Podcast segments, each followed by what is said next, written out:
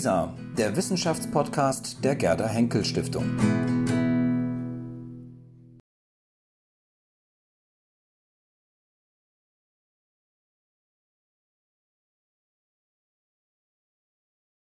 Meine sehr geehrten Damen und Herren, die Kunst zur Sprache gebracht.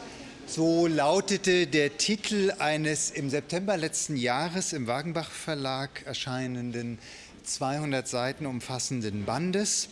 Mit diesem Band wurde einer der engagiertesten Kunsthistoriker der Gegenwart gewürdigt, Andreas Bayer. Er hat lange Zeit als Direktor das Deutsche Forum für Kunstgeschichte in Paris geleitet. Er ist Ordinarius für Kunstgeschichte an der Universität Basel und neben vielen anderen Aufgaben Sprecher des Forschungsverbunds Bilderfahrzeuge in London. Eine der wesentlichen Aufgaben von Kunsthistorikern ist es, Kunstwerke zum Sprechen zu bringen. Andreas Bayer ist zweifellos einer der größten Sprachkünstler unter den Kunsthistorikern. Er hat die Kultur des sprachlichen Ausdrucks immer ganz besonders gepflegt, gleichgültig, ob er über Frührenaissance oder das 20. Jahrhundert, über Michelangelo oder über Goethe schreibt. Ein Beitrag in dem erwähnten Band ist Goethes Würdigung des Michelangelo gewidmet. Kommentiert wird er von einem langjährigen Weggefährten, von Ernst Osterkamp. Er ist Mitglied dieser Akademie. Er war von 1992 bis 2016 Professor für Neuere Deutsche Literatur am Fachbereich Germanistik der Humboldt-Universität zu Berlin und er ist seit kurzem Präsident der Deutschen Akademie für Sprache und Dichtung. Und er leitet nicht zuletzt hier an der Akademie das Vorhaben Goethe-Wörterbuch. Über Goethe, über die Kunst ist er seit drei Jahrzehnten mit Andreas Bayer im Gespräch. Jetzt werden sich die beiden im Duett austauschen, wie man Kunst zur Sprache bringt. Vielen Dank, lieber Herr Alt. Lieber Andreas, wir freuen uns jetzt natürlich äh, ungeheuer darauf, auch mal im Duett auftreten äh, zu können. Dass das vielleicht nicht mit letzter Harmonie äh, geschieht, hängt ein bisschen damit zusammen, dass, und das wird Sie freuen, Sie es mit zwei Gestrandeten zu tun haben. Wir sind beide Sturm Friederike zum Opfer gefallen. Andreas Bayer hat gestern 30 Stunden gebraucht, um nach Hause zu kommen und bei mir ja, war Marburg. von Marburg nach Hause zu kommen, was die Sache besonders bitter macht. Und äh, ich äh, von ungefähr 24 Stunden von Freiburg äh, aus. Also wir hätten es gerne vorher ein bisschen äh, genauer abgestimmt, aber jetzt verlassen wir uns einfach auf die Kunst der Improvisation. Äh, lieber Andreas, ist Sprache eine Waffe. So lautet das Generalthema des heutigen Abends. Und auch dem müssen wir uns in gewisser Weise natürlich stellen, bevor wir uns auf äh, unsere eigentliche Kernfrage konzentrieren äh, wollen. Ist Sprache eigentlich eine Waffe für die Kunst oder ist Sprache eine Waffe gegen die Kunst? Und mit welchen Waffen würde die Kunst gegen die Sprache zurückschlagen? Ja.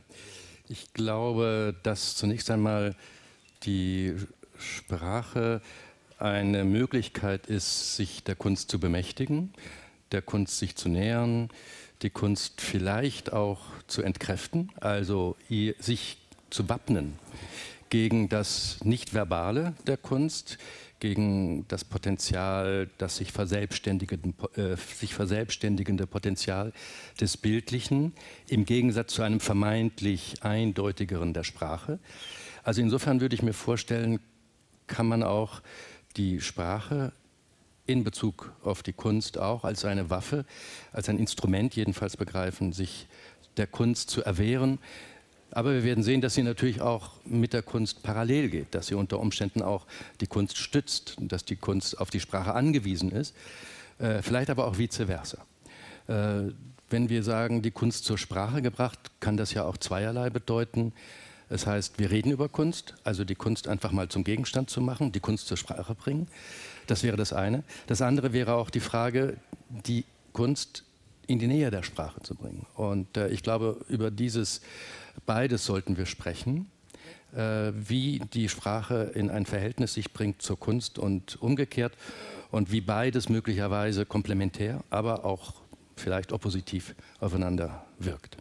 Nun hat Peter André Alt eben gesagt, die wichtigste Aufgabe des Kunsthistorikers bestehe darin, die Kunst zur Sprache zu bringen. Das freut den Germanisten.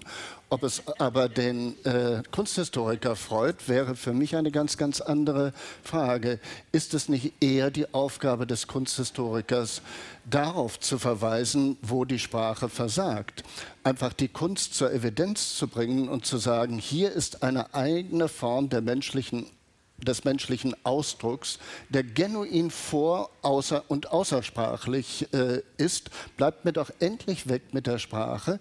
Die wichtigste Aufgabe des Kunsthistorikers besteht nicht darin, die Kunst zur Sprache zu bringen, sondern im Angesicht der Kunst die Grenzen der Sprache aufzuweisen. Ja, also natürlich sind wir als Kunsthistoriker vor allem wenn wir akademische Kunsthistoriker sind, also im Kontext der historischen Fächer an den Universitäten arbeiten, äh, primär in der Pflicht, den Gegenstand zunächst einmal zu versprachlichen, um ihn verhandeln zu können. Mhm. Äh, zugleich würde ich aber sagen, gibt es sehr viele Tätigkeiten als Kunsthistoriker, die nicht sprachlich sind. Das Hängen von Bildern, das äh, Auswählen, die Disposition, äh, all das sind Dinge, die sind nicht sprachlich, sondern die gehen mit der ganz eigenen Konsistenz des Bildlichen um und bedürfen vielleicht gar nicht der Sprache. Kommen wir vielleicht noch drauf, wir haben ein paar Beispiele auch mitgebracht. Äh, ich finde zum Beispiel, dass die Geste, das Zeigen, die Deixis, mhm. das ist die primäre Aufgabe des Kunsthistorikers. Das kann er durch Sprache, das kann er aber durch rein gestisches tun, also hängen beispielsweise. Mhm.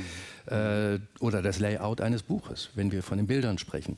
Das sind ja alles nicht verbale, sondern im weitesten Sinne Bewegungen, Gesten, die dem Nicht-Sprachlichen des Bildes in besonderem Maße gerecht zu werden versuchen. Also insofern würde ich dir recht geben, es ist nicht die primäre, es ist auch eine Aufgabe der Kunstgeschichte zu versprachlichen aber es ist nicht die einzige und es ist vielleicht noch die edlere und wichtigere, die eigene Konsistenz des Nichtsprachlichen des Bildes eben oder der Bilder ähm, immer wieder einzuklagen und in ihr eigenes Recht einzusetzen, zu versuchen. Und gerade die Grenzen der Sprache gegenüber der Kunst eine, haben eine ungeheure Fülle an Kunstliteratur produziert eine ungeheure Menge an Kunstliteratur. Man hat das Gefühl, dass gerade das Spezifische der bildenden Kunst, eben nur visuell äh, zu sein und nicht primärsprachlich verfasst zu sein, eine besondere Provokation gleich, gleichsam repräsentierte für den Betrachter. Der Betrachter kann ja nichts anderes. Sobald ich ein Werk der bildenden Kunst äh, sehe, pole ich um in, eine, in einen sprachlichen Reflexionsstrom, in dem ich das Werk zu begreifen, zu erfassen, in seinem Raum zu verorten versuche, die Hängung zu erschließen versuche und alles Mögliche in, in dieser Art. Also es ist eine unendliche Tradition gewissermaßen der sprachlichen Annäherung an der Kunst, die vorangetrieben wird, meines Erachtens, letztlich vom entschiedenen Bewusstsein ihrer Vergeblichkeit. Äh, Julius von Schlosser hat ein großes Standardwerk verfasst, die Kunstliteratur, ein Kompendium, von dem ich hoffe, dass der Kunsthistoriker in seiner Ausbildung des wissenschaftlichen Nachwuchses bis heute auch nicht ohne dieses Werk auskommt. Vielleicht kannst du es einfach mal in seiner Bedeutung uns vor Augen führen. Ja, es ist 1924 erschienen, ist dann nochmal in den 80er Jahren äh, im, in Deutschland nochmal aufgelegt worden, ist einmal übersetzt worden ins Italienische in den 80er Jahren, glaube ich äh, ist aber nach wie vor unübertroffen und äh, hat viele, natürlich viele äh, Lücken und da ist auch viel Einzelforschung zu den einzelnen Kapiteln oder einzelnen Gegenständen inzwischen erfolgt. Aber es ist nach wie vor das einzige systematische Kompendium, das über diese Literatur handelt, die sich mit Kunst beschäftigt. Also die von der Antike, aber dann vor allem die Traktate des, der Renaissance aus, von, davon ausgehend, die Beschäftigung der Künstler selbst zunächst einmal mit ihrem Gegenstand sprachlich. Die ersten Kunstliteraturen sind in der Neuzeit, in der frühen Neuzeit jedenfalls von Künstlern selbst verfasst.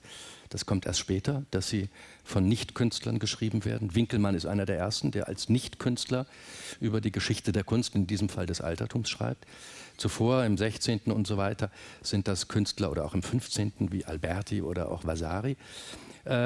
Diese Literatur ist Gegenstand dieses äh, Buchs, äh, das ein Führer sein will, eine Handreichung äh, zur ähm, Erschließung des schriftlichen Versuchs, die Geschichte der Kunst in ihren Techniken, in ihren ästhetischen Wirkungen und anderen, auch in ihrer Biografik äh, zu erfassen. Äh, das ist ein sehr äh, umfangreiches Werk und das ist in der italienischen Ausgabe, die auch noch ergänzt worden ist um Literatur, die in den folgenden Jahrzehnten erschienen ist, ein äußerst äh, nochmal äh, äh, im Umfang gesteigertes äh, äh, Kompendium. Ähm, aber es ist zugleich auch eines, das ohne ein Bild auskommt, mhm. ganz symptomatisch, und äh, letztlich natürlich auch die Einschreibung der Kunstgeschichte als akademische Disziplin verfolgt. Mhm. Schlosser war Ordinarius für Kunstgeschichte in Wien, dem ging es sehr stark um eine ähm, ja, Versöhnung des jungen Faches Kunstgeschichte mit den anderen historischen Fächern. Und dazu war dieses Buch, das gezeigt hat, die Kunst hat auch geschrieben. Gewissermaßen äh, ähm, das Instrument oder, oder, oder äh, das Mittel, äh, diese Kunstgeschichte zu etablieren. Also mit anderen Worten, die Kunstliteratur ist in dieser Situation des Jahres 1924, in der ja die Kunstgeschichte wesentlich auch sich als Geistesgeschichte definiert hat, gleichsam ein Medium zur Nobilitierung der Kunst. Je sprachlicher, umso bedeutender.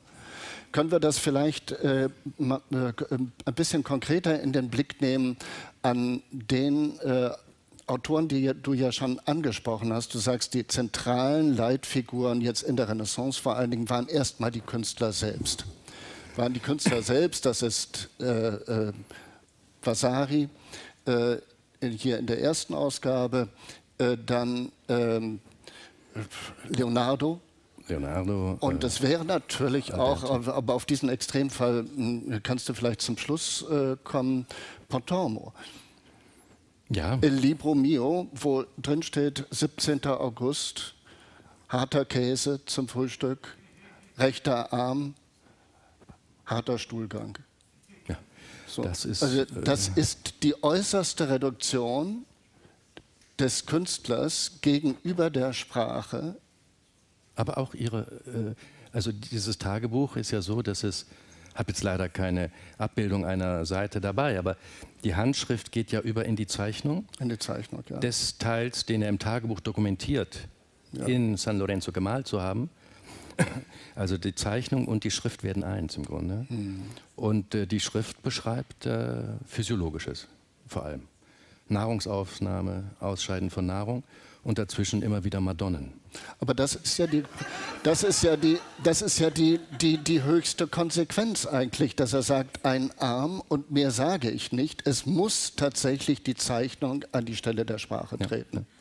Also das, das, wäre, ist, das ist ja gleichzeitig sich, sozusagen. Das, ja, das wäre meine Frage gewesen. Lässt sich das als eine implizite Antwort auf diesen entschiedensten Versuch der Renaissance verstehen? Sprach, Kunst in Sprache zu übersetzen, als eine, eine, gewissermaßen als eine große Satire, auch wenn es überhaupt nicht so geplant gewesen ist, auf äh, die Vite des äh, Vasari. Also Vasari ist äh, in dessen Lebensbeschreibungen auch eine Biografie des Pontormo vorkommt, ist ein großer Gegner des Pontormo. Ja. Den hat er immer zurückgewiesen, den er eben äh, immer auch ausspielt gegen Michelangelo. Und ähm, das war ein entzündliches Verhältnis. Pontormos Libro Mio ist vorher geschrieben, also nicht 1550 wie die erste Auflage, aber sicher sozusagen in diesem Kontext entstanden und möglicherweise eine Art Gegenentwurf. Bei Vasari, das sind ja äh, Lebensbeschreibungen, die äh, chronologisch geordnet sind, seit dem frühen 14. Jahrhundert, äh, von Giotto bis zu Michelangelo.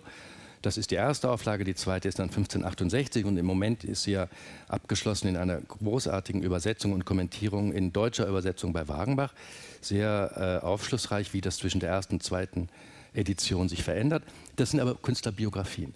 Also das sind Texte, in denen auch Kunsttheorie und Kunstpolitik im weitesten Sinne betrieben wird. Aber es geht vor allem um Biografisches. Also das sind Lebensbeschreibungen, Monographien in denen sehr, sehr, sehr, sehr viel anderes noch verhandelt wird. Aber primär ist es äh, der Versuch, die Künstler als Individuen äh, in ein eigenes biografisches Recht zu stellen. Mhm. das geht, glaube ich, zurück letztlich auf die antike Quelle, die, die äh, den überspringe ich mal, kommen wir vielleicht noch drauf, äh, auf, auf, auf die Naturalis Historia von Plinius, vor allem auf den 35. Band, äh, der ja der Band ist, in dem es hauptsächlich, es geht auch an anderen Stellen darum, aber in diesem Band ganz besonders um die Kunst geht, die bildende Kunst Griechenlands und Roms. Und das ist bei Plinius auch primär biografisch beschrieben. Also wir haben da Künstlerpersönlichkeiten wie Zeuxis und andere.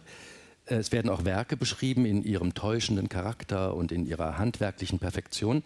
Aber es wird da nicht von, sagen wir im weitesten Sinne, Ästhetik oder diesen Dingen gesprochen, sondern von Künstlerbiografik. Mhm. Äh, das ist ein erstes Monument im europäischen Kontext dieser Kunsthistoriografie, äh, die Plinius äh, äh Naturgeschichte, der 35. Band, der sicher auch für Vasari ein Modell war.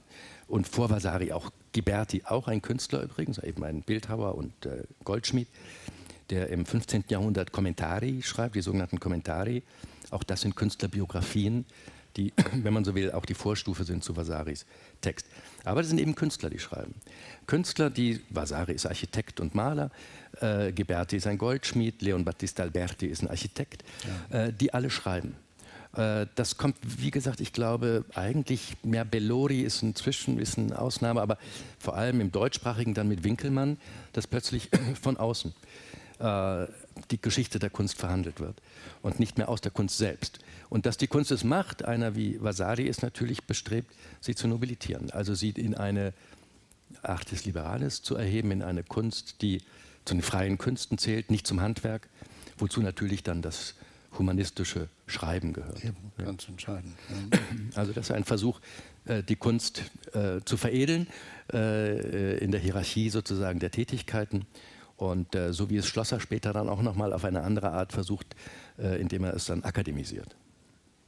Aber auch Vasari kommt nicht äh, umhin, über die Biografik hinaus doch auch deskriptive Elemente in seine ja, Texte einzuführen.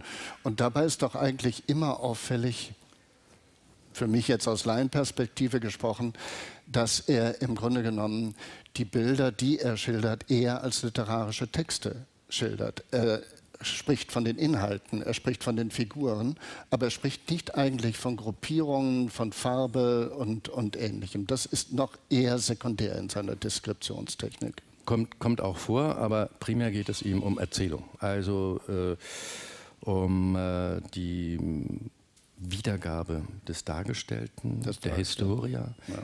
Die ist seit Alberti, also seit dem späten 15. Jahrhundert, eigentlich das Hauptanliegen der Künste, Historia. Storia zu malen. Und Vasari kommt dem äh, entgegen oder folgt äh, in diesem Falle Alberti, indem er auch primär die Geschichten erzählt. Aber er hat schon auch äh, technisches und im weitesten Sinne ästhetische Wirkung, äh, gelegentlich in seinem Text auch. Also Aber wann beginnt denn das? Äh, du hast jetzt den Namen Winkelmann äh, erwähnt und da befinden wir uns dann in der Mitte des 18. Äh, Jahrhunderts. Wann beginnt denn das, dass der Versuch gemacht wird, tatsächlich ein Kunstwerk als Kunstwerk zu beschreiben? Das heißt also als ein Ineinander, ich spreche jetzt wie immer in meinem Leben goetheanisch, äh, von Form, Stoff und Gehalt. Also dass nicht nur äh, die Literarizität eines Bildes repräsentiert wird, sondern die spezifischen piktoralen Ausdrucksformen, Raumordnung, hell-dunkel, äh, äh, Kolorit, solche Elemente. Also ich zeige hier Fragonards Porträt von Diderot, weil ich glaube, das ist ja ein Zeitgenosse Winkelmanns und äh, darf man nicht unterschätzen. Die Salons, das sind ja sieben oder neun Salons, die er schreibt, die er beschreibt, die jährlichen Ausstellungen der äh, Königlichen Akademie in Paris. Und ich glaube, er ist einer, der ganz nah daran kommt, äh, ästhetische Wirkung, die Frage nach dem Schönen zum Beispiel zu stellen. Also äh, der Eintrag zur, zum äh, Lemma Beau in der en en äh, Enzyklopädie, äh, der gründet auf den Salons. Da wird im Grunde versucht zu definieren, was tatsächlich schön sei, wie Schönheit zu beschreiben sei. Das ist bei Diderot, das ist ein wichtiger Beitrag, in diesem Fall des Französischen, zur Ausbildung der Kunstliteratur, wie übrigens auch Winkelmann in vielen, vielen Bereichen dem Französischen, glaube ich, in diesem Sinne sprachlich sehr viel schuldet. Es ist interessant auch zu sehen, wenn wir vielleicht das kurz auch ansprechen können, äh, wie unterschiedlich die kunsthistorische Sprache äh, jeweils äh, Konjunkturen erlebt in verschiedenen Sprachen. Sie ist ganz stark im 16. Jahrhundert, im 15., dann im 16. im Italienischen. Sie ist besonders im 18. im Französischen mit Diderot, denke ich, äh, äh, extrem äh, äh, auf das Französische eben sozusagen angewiesen, um sich zu erneuern. Äh, auch das 19. Äh, Jahrhundert, wobei da plötzlich das Deutsche besonders wichtig wird. Ich denke auch in der Folge Winkelmanns. Und ich denke eigentlich bis zur Emigration der jüdischen Gelehrten in den 30er Jahren ist die deutsche Sprache, wenn man so will, ein bisschen die Muttersprache der Kunstgeschichte gewesen, nachdem sie das Italienische und das äh, Französische abgelöst hat. Und dann seit 1933 äh, ist es, ist es das Englische. Äh, primär durch die Emigration vor allem der Kunsthistoriker aus dem Umkreis der Warburg-Bibliothek nach England und dann in die USA. Und dann natürlich auch im Zuge der Vereinheitlichung aller Wissenschaftssprachen ins Englische hinein. So ist das auch in der Kunstgeschichte heute. Das ist jetzt, die Lingua Franca ist Englisch was man bedauern muss, weil äh, das ist ja ein ungeheuer reicher Wortschatz. Das Englische hat einen also ungeheuer äh, reichen Wortschatz, viel reicher als das Deutsche, äh, aber im Kunsthistorischen nicht. Das ist interessant. Also man kann es beispielsweise festmachen am Begriff Pillar. Pillar, das ist der Pfeiler. Aber im Deutschen gibt es 58, ich glaube noch mehr, Übersetzungen für das Wort Pillar. Säule, Lisene, Stütze, Bündel, Pfeiler, also und so weiter.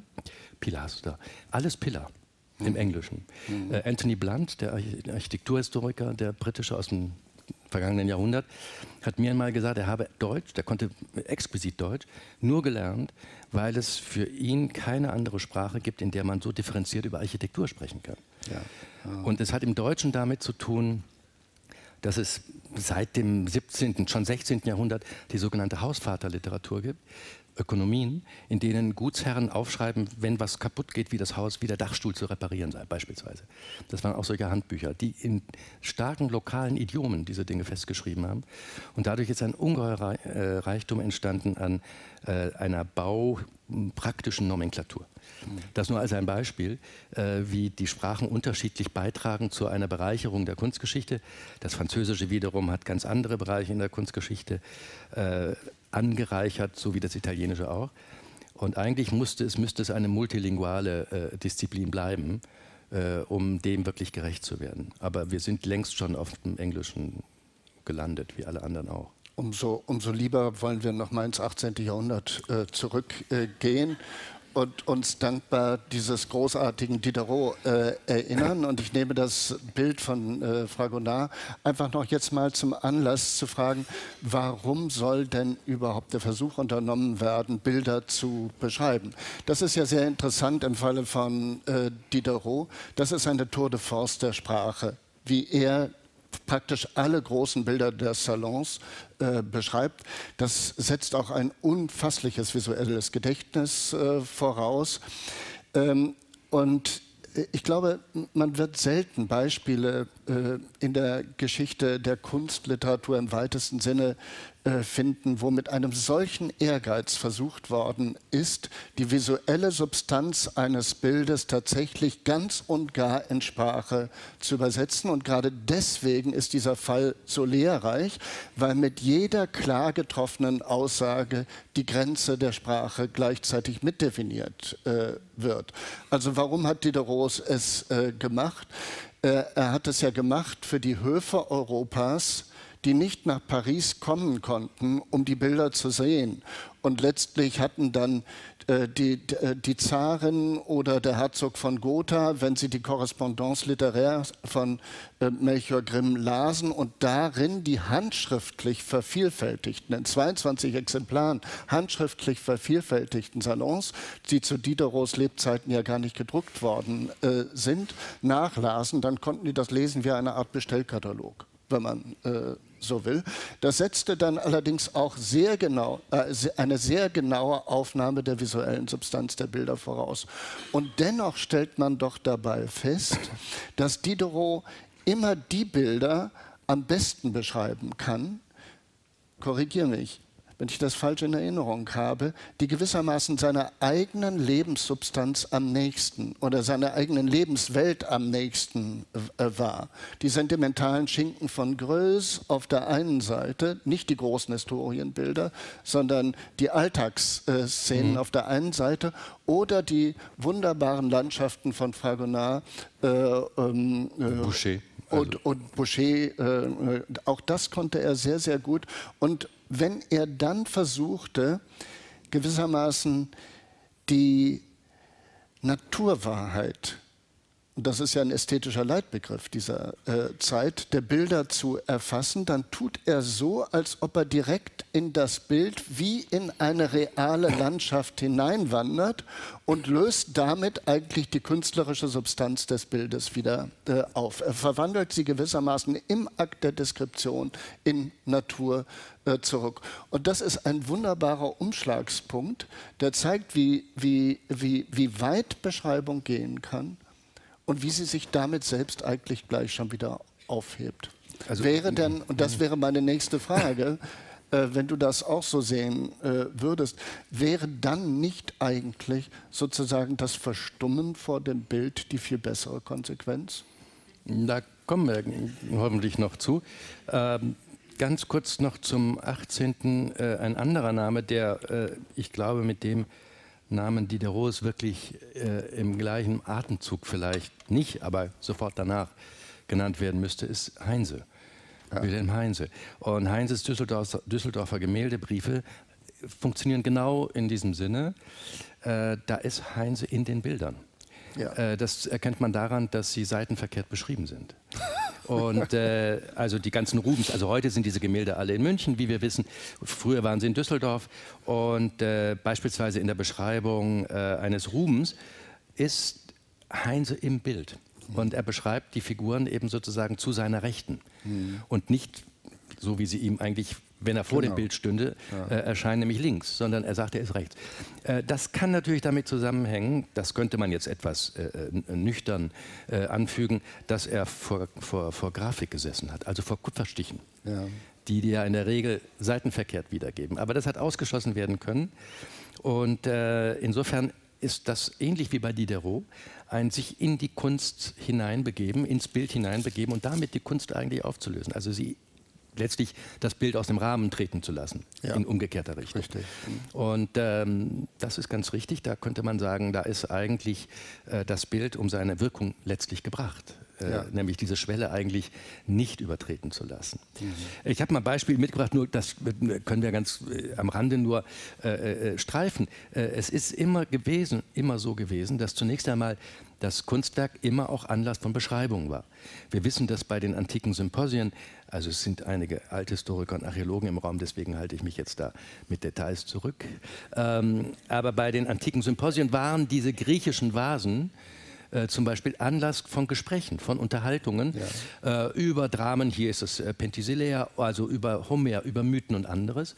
Die wurden herumgereicht und waren also als Bilder Anlass für Gespräche. Äh, damit ist in, in einem frühen Stadium bereits sozusagen die Nähe von Sprache und Bild erst einmal gegeben. Das eine kam ohne das andere nicht aus. Und äh, wir haben auch äh, hier etwa, zeige ich ein Stillleben aus dem Haus, der äh, Julia Felix in Pompeji und das, ist, das sind die sogenannten Xenien. Das ist jetzt ein fixiertes Gemälde, aber ursprünglich handelt es sich da um meistens also ähm, Geschenke, die den äh, Gastgebern mitgebracht wurden, meistens in Naturalien, zu essen, Früchte und anderes, und die begleitet waren von Xenien, von Distichen, also von äh, äh, ähm, Worten, von äh, Reimen, von Gedichten, sozusagen, von Distichen jedenfalls, die die Xenien begleitet haben. Das ist die Urform des Stilllebens, wenn man so will, die auch in diesem Fall immer begleitet war von Sprache. Ich zeige das beides, das Griechische und das Römische, in diesen, also ganz, äh, ganz, ganz nur äh, angedeutet, als äh, Ursprünge einer ursprünglichen Einheit mhm. von Sprache und Bild.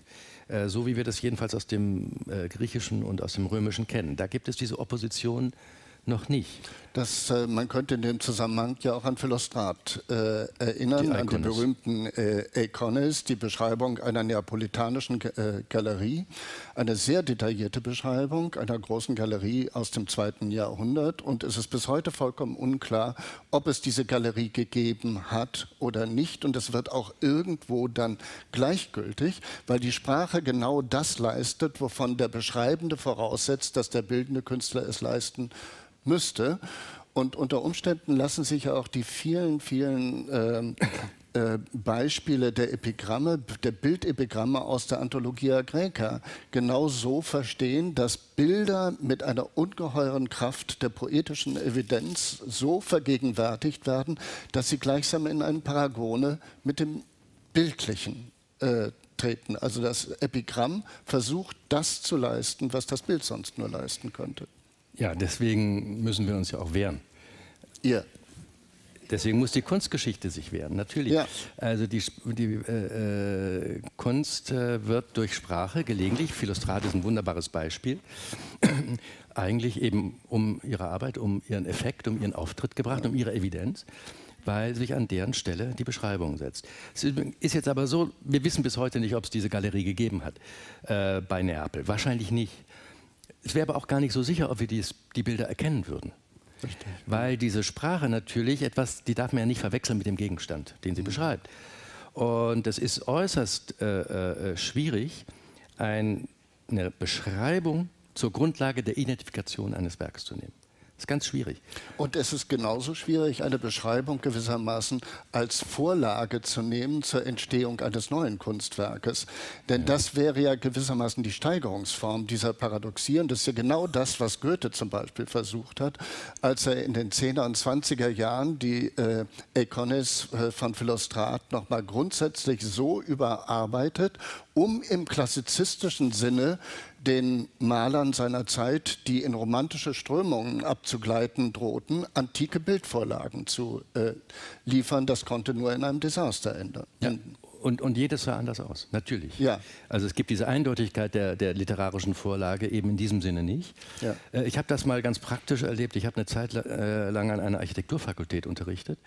Und dann habe ich die Architekten äh, gebeten, die Beschreibung des Hauses in Adalbert Stifters Nachsommer. Wie heißt das? Rosengarten? Äh, der Rosenhaus. Rosenhaus. Ja. Das ist ja eine seitenlange Beschreibung. Da ist ja jedes Detail beschrieben. Und da habe ich die gebeten, die sollen aufgrund dieser Beschreibung dieses Haus entwerfen. Grundriss, Aufriss und so weiter. Mhm. waren immer 85 Studenten, es waren 85 vollkommen verschiedene Häuser. da war keines wie das andere. Ja. Obwohl das bei Stifter über 35 Seiten bis zur kleinsten Stufe beschrieben ist. Richtig. Also so viel nur äh, zur Verlässlichkeit äh, der Sprache äh, in der Beschreibung von Dingen. Und äh, insofern ist das das beste Argument dafür, dass das Bild durch die Sprache nicht ersetzt werden genau. kann. Es kann unter Umständen äh, in der Sprache gewissermaßen ein Eigenleben führen und äh, ausgelöst durch das Bild entsteht eine neue Bildwelt in Sprache, aber es ist nie das, was man sieht. Also es geht darum, die Sprache nicht zu verwechseln mit dem Gegenstand, den sie beschreiben. Und äh, deshalb ist uns beiden äh, der schon erwähnte Goethe so wichtig, auch aus anderen Gründen. Äh, aber auch aus diesen, aus, aus diesen Gründen, weil Goethe wie niemand sonst, glaube ich, in dieser Zeit, die ja äh, äh, die Zeit um 1800 hat ja diesen berühmten Pictorial Turn von dem Germanisten und Literaturwissenschaftler im frühen 20., äh, 21. Jahrhundert so geschwärmt hat, haben Klassik und Romantik ja schon längst vollzogen. Die hatten tatsächlich ein Grundvertrauen in die Kraft der Bilder und Goethe hat immer darauf insistiert, dass die Sprache ein Ausdrucksmedium ist, das an die Bilder in keiner Weise heranreichen kann. Deshalb sagte er nicht von der Kunst in abstracto, nicht in allgemeinen Begriffen. Von Kunstwerken kann sinnvoll nur in Gegenwart von Kunstwerken gesprochen, äh, gesprochen werden. Ja. Und das ist, glaube ich, die kunsthistorische Leitmaxime schlechthin. Ja, ich überspringe mal hier zwei Sachen. Ich komme mal auf dieses Bild. Äh, Raphaels Heilige Cäcilie. Also wenn Goethe sagt, äh, die Kunst ist dazu da, dass man sie sehe, nicht von ihr spreche, ja. es sei denn in ihrer Gegenwart. Richtig. Dann bleibt er aber auch sehr lakonisch. Also hier, als er dieses Bild sieht, 1786 in Bologna, schreibt er, ich will jetzt nichts anderes darüber sagen, als dass es von ihm ist. Das ist jetzt keine, das ist jetzt keine Bildbeschreibung, die. Mo Moment. Er sagt dann noch was dazu. Moment. Ich weiß das zufällig wirklich auswendig. Bitte? Ich weiß, der sagt es auch kurz genug, um ihn auswendig zu behalten. Also ich weiß das wirklich aus. Ich weiß das auswendig. Er sagt genau diesen Satz. Das ist, voll, äh, es ist vollkommen richtig. Er sagt das, er sagt das äh, im Oktober oder November 1786 in Bologna. Und warum sagt er das? Weil er zum ersten Mal in seinem Leben vor einem Bild von Raphael steht. Du, wir haben kein Dresden. es gibt kein Zeugnis dafür. Dass er die Sixtinische Madonna zuvor gesehen hat. Das, Stimmt, es gibt ja. kein Zeugnis äh, äh, äh, dafür. Und, äh, und, und dann steht er zum ersten Mal in Bologna äh, vor der heiligen Cecilie und er sagt zwei äh, Dinge äh, damit. Wenn er sagt, ähm, ich sage jetzt nichts anderes, als dass es von ihm ist, sagt er damit, ich muss ihn studieren, um ihn überhaupt beschreiben zu können. Und ein wesentlicher Bestandteil seines Rom-Aufenthalts besteht im Raphael-Studium, wie für alle Künstler der Zeit. Und das Zweite, was er tut, ist, er sagt, vier Heilige nebeneinander, die uns alle nichts angehen. Und er sagt damit, die theologische Bedeutung des Bildes interessiert uns überhaupt nicht. Uns interessiert nur die Kunst und interessiert nur der visuelle äh, äh, Bestand. Und, und äh, was jetzt so ein bisschen bedauerlich äh, ist in diesem Fall, also hier irrt Goethe nicht, sondern hier, hier lässt er noch was aus. aus. Äh, der Reiz des Bildes besteht ja eigentlich darin, dass inmitten des Quadrats aus vier Personen genau die heilige Cecilie ist, die ihre eigenen irdischen Instrumente auf den Boden fallen äh, lässt, weil sie gleichzeitig den himmlischen Gesang hört, die, die, äh, der von den vier anderen Figuren eben nicht gehört äh, wird. Und dass hier gewissermaßen eine doppelte Ästhetik greift, eine akustische und eine visuelle äh, Ästhetik, was natürlich jeden Romantiker freuen äh, würde. Auch das klammert Goethe bewusst hm. aus. Also ich wollte einfach nur damit sagen, dieser Satz, ich sage nichts anderes, als dass es von ihm ist, ist ein Imperativ an ihn selbst, um die Gesetze der Kunst so wie sie in der Nachfolge der Antike von der Renaissance wiederentdeckt worden sind, so wie Goethe es verstanden äh, hat, für ihn ein Forschungsauftrag für die nächsten zwei römischen Jahre ist. Also das Äquivalent wäre dann Palladium für die Architektur. Genau. Und das sind die beiden Figuren, denen er gleich schon im Tagebuch der italienischen Reise gewesen und vorab äh, sagte, dass es die beiden sind, die ihn überhaupt nach Italien bringen. Und dann tatsächlich geht das Studium natürlich, äh, äh intensiviert sich das in Bologna ist das nur noch, äh, ist das erstmal, wenn man so will, ein, ein, ein Präludium. Richtig. Und in Rom äh, verstärkt und intensiviert sich das.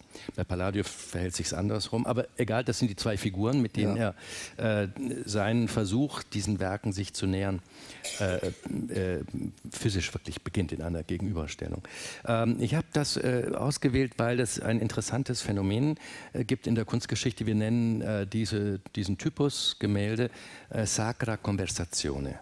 Äh, das ist ein Begriff, der ist erst im 19. Jahrhundert äh, geprägt worden. Äh, interessanterweise durch ich glaube, wenn ich mich nicht ganz irre, durch einen Deutschen, also durch Franz Kugler im Handbuch mhm. der Malerei. Der bezeichnet diese Gemälde, in denen meistens eine Mutter Gottes, aber auch hier eine Heilige, umgeben von anderen Heiligen, steht als Sacra Conversazione. Äh, Burkhardt übernimmt das dann auch und die schreiben dann immer, hier sehen wir also Heilige in heiterster Unterhaltung. Ja? Sacra Conversazione. äh, das ist ein anderes, Piero della Francesca, die Pala Montefeltro aus Mailand. Auch da hier eine Mutter Gottes äh, mit Christuskind und eben einer Gruppe von Heiligen. Das Phänomen ist aber, dass die gar nicht, also es gibt in diesen ganzen Sacre Conversazioni nicht einen, der spricht. Das sind ganz stumme Messen, die da äh, ablaufen. Mhm. Äh, und das ist äh, großartig, weil sich das hat sich 100 Jahre gehalten, dieses Missverständnis. Bei der Konversation geht es um Conversio, also um ein, eine mönchische äh, Praxis der, der, des in sich gekehrt sein. Und das ist eben nicht Konversation, sondern Conversio. Das nur aber als Beispiel dafür, dass die Kunstgeschichte versucht hat, die Sprache ins Bild zu bringen. Das heißt, im Bild würde gesprochen, was in dem Fall tatsächlich äh, nicht der Fall ist. Es gibt eine ganz eigene, also ich zeige das auch noch, damit Sie mal sehen, wie die Kunst, die Kunst selbst, nicht nur die Kunstgeschichte, versucht, das Sprechen ins Bild zu bringen. Das ist von, von ähm, Lorenzo Monaco und äh, äh, pardon, Simone Martini und Lippo Memmi, die Verkündigung aus Siena, also jetzt in Florenz. Und da ist eben das, was der Verkündigungsengel sagt, hier in den Goldgrund eingeschrieben. Also der spricht. Der spricht, das sieht man am Gestus der, des Zeigefingers, in der Rhetorik ein Hinweis aufs Reden. Aber man sieht eben, dass er spricht durch den leicht geöffneten Mund und durch diese Schriftzeile, die die Worte zur Mutter Gottes trägt. Das ist der einzige Versuch, oder ein Versuch, so umgekehrt gibt es ja häufig, aber es ist ein Versuch, das Sprechen in der Malerei darzustellen. Es ist auffällig, dass die Malerei immer stumm ist. Es gibt in der Malerei eigentlich kein Lachen, das würde das Gesicht verzerren, das würde gegen das Dekorum verstoßen. Und es gibt auch kein Sprechen. Es sei denn in dieser Weil es den Mund öffnen würde.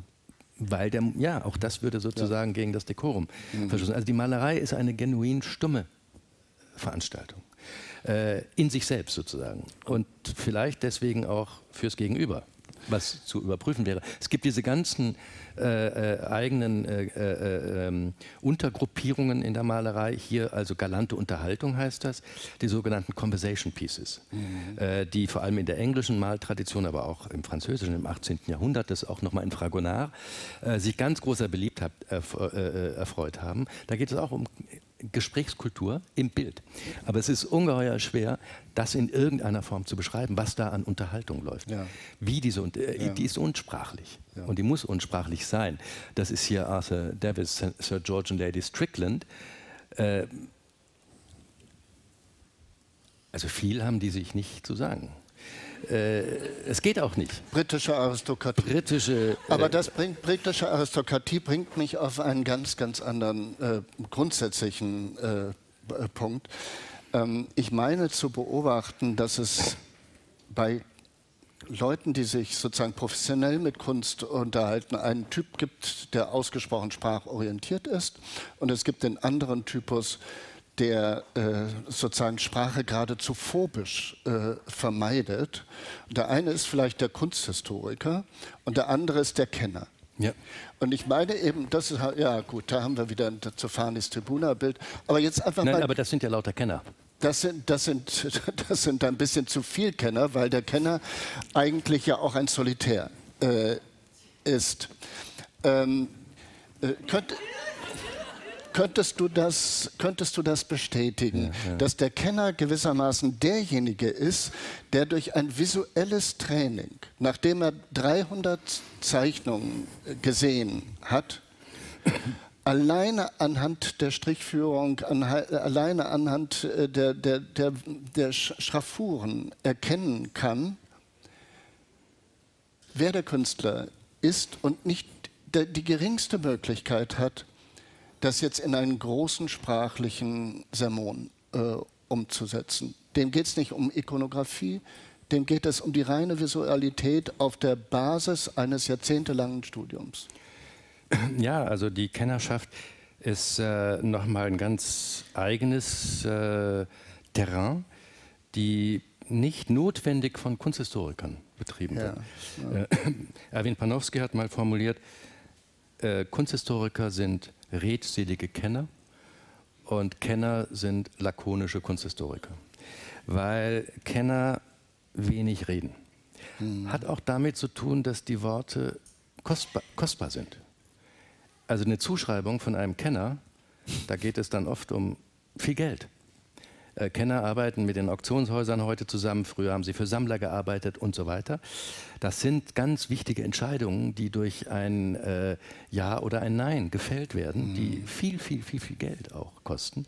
Deswegen ist das eine Sprache, die sehr, sehr sorgfältig äh, betrieben wird. Äh, es ist aber auffällig, dass in der, also bis heute kann man das feststellen, bei Sotheby's oder Christie's, nur um die großen Häuser zu nennen, die dort in den Abteilungen als Kenner arbeiten, sind in der Regel keine ausgebildeten Kunsthistoriker. Mhm. Das ist auch in der Kunstgeschichte gar nicht so leicht zu lernen, also nicht in der Universität. Also über PowerPoint kann man nicht zum Kenner werden. Das ja, ist äh, ausgeschlossen. Mhm. Das kann man im Museum, das kann man aber auch durch private Sammlungen und anderes mehr. Und die Kenner, die ich kenne, ich wollte mal ein Buch schreiben, Connoisseurs I Have Known. äh, die sind eigentlich alle nicht vom Fach. Sozusagen. Das sind Juristen oder gar keine Akademiker, die kommen irgendwo anders her. Die haben auch meistens ein sehr eng umschriebenes äh, Gebiet. Es ist jetzt nicht, dass da so ein Kenner fürs Allgemeine existierte, sondern das sind Personen, die im Bereich des Kunsthandwerks, dann im Bereich der, des Porzellans beispielsweise zu Kennern werden, äh, im Bereich der Grafik, die, die, Kenner von Zeichnungen. Das sind oft sehr, sehr eng umschriebene zeitliche äh, äh, Bereiche, in denen die eine Kennerschaft entwickeln, die dann aber untrüglich hm. ist. Ja? Hm. Und äh, also ich habe eine Bekannte, die eine große Raphael-Spezialistin ist, aber wirklich nur für Raphael zwischen Umbrien und Rom, also in der Florentiner Zeit, 1503 bis 1508. Aber da ja, aber das ist die Zeit, wo er Michelangelo und, und, und, und Leonardo trifft. Also das ist eine ganz entscheidende Zeit und da kann sie in den Zeichnungen erkennen und in den Gemälden, also ob das nun aus der Zeit ist oder nicht. Und die ist fantastisch, aber die hat auch ganz wenig Sprache. Die sagt dann ja. Ja. Na, ich, ich, habe, ich habe, ich kann das mal ganz kurz vielleicht erzählen, ich habe beigewohnt einer einer, einer Zuschreibungszeremonie, muss man sagen. Äh, das war in Frankreich, da wurde sie eingeladen, um einen frisch erstandenen Raphael zu begutachten. Der hatte drei Millionen bezahlt, weil es nicht als Raphael verkauft wurde. Er hielt es aber für einen. Und dann wurde, äh, ich sage mal den Namen nicht, diese Freundin und Kollegin eingeladen und sollte das nun anschauen. Und wir gingen in eine Bank, drei Stockwerke unter der Erde, wurde dann dieses Gemälde von behandschuhten Angestellten der Bank verhüllt gebracht und anwesend waren der Eigentümer, seine Frau ein Anwalt und ich und diese beiden äh, ähm, Hilfen, die das Bild getragen haben. Das wurde dann enthüllt. Es gab einen Stuhl, da saß sie drauf und alle schauten nur auf sie. Keiner schaute auf das Bild. alle schauten ja, äh, auf, dieses, auf das Gesicht und da, es, es vergingen Ewigkeiten. Ja? Wahrscheinlich waren es nur drei Minuten. Aber es dauerte eine Ewigkeit und dieser Eigentümer, also der Besitzer, fragte, denn wenn das jetzt ein Raphael gewesen wäre, wären das leicht zweistellig, also es wäre 30 Millionen, das wäre ja, das Zehnfache äh, gestiegen im Preis. Und er wartete nun und dann fragte er, der Raphael, also ist das ein Raphael? Und dann sagte sie, leider ein bisschen zu viel. Was bedeutet 19. Jahrhundert? Also weil die eben übertrieben haben mit Raphael. Äh, und für den ist dann nicht nur, sind nicht nur die 30 Millionen weg gewesen, sondern auch die drei. Ja. ja. Äh, und das sind ja Rieseninvestitionen. wir sind an einer Stretch-Limo abgeholt worden am Flughafen. Ja. Äh, also das, dem ging es um was. Zurück sind wir in der Metro. Ja. Weil, äh, ja. Und es lag nur, und es lag nur an dem Sätzchen leider zu viel. Ja? Aber das hat schon gereicht. Also die haben, die haben keine wirkliche Sprache und die brauchen die auch nicht. Andreas, ich wollt, wollte, wollte, äh, wollte äh, zum Schluss noch auf ein spezifisches Problem zu sprechen kommen. Sie, Sie merken, wir könnten diesen Abend noch stretchen wie eure Limousine, aber die Leute müssen noch in der U-Bahn nach Hause. äh, äh äh, wir haben jetzt permanent über äh, Beschreibungsprobleme im Zusammenhang mit Bildern gesprochen, wie sie bis zum Ende des 19. Äh, Jahrhunderts die gängigen waren, gegenständlich, szenisch, im Grunde genommen nacherzählbar von ihrem Gegenstand her. Was vor welchen Herausforderungen steht eigentlich dann die, äh, sozusagen die Kunst der Beschreibung in dem Moment, in dem die Kunst oder die künstlerischen Ausdrucksmittel weniger vom Gegenstand als von der Form Abstraktionselemente oder der Farb, Farbe äh, definiert äh, werden. Das stellt man ja schon im Frühexpressionismus äh, fest, dass äh, wenn Karl Einstein anfängt, Bilder zu beschreiben, er sich eigentlich überhaupt nicht mehr für die Gegenstände interessiert, sondern nur noch Formelemente äh, rubriziert oder entgegengesetztes Element äh, oder äh, entgegengesetzte, äh, entgegengesetztes Extrem, Theodor Deupler, der nur Farbe noch äh, evoziert und das als den wesentlichen und zentralen Ausdrucksträger äh, identifiziert. Du hast im Zusammenhang mit deinen Untersuchungen zur Geschichte des Verhältnisses von Sprache und Bild gerade in diesem Zusammenhang, wenn ich mich recht entsinne, die Kategorie der negativen Theologie äh,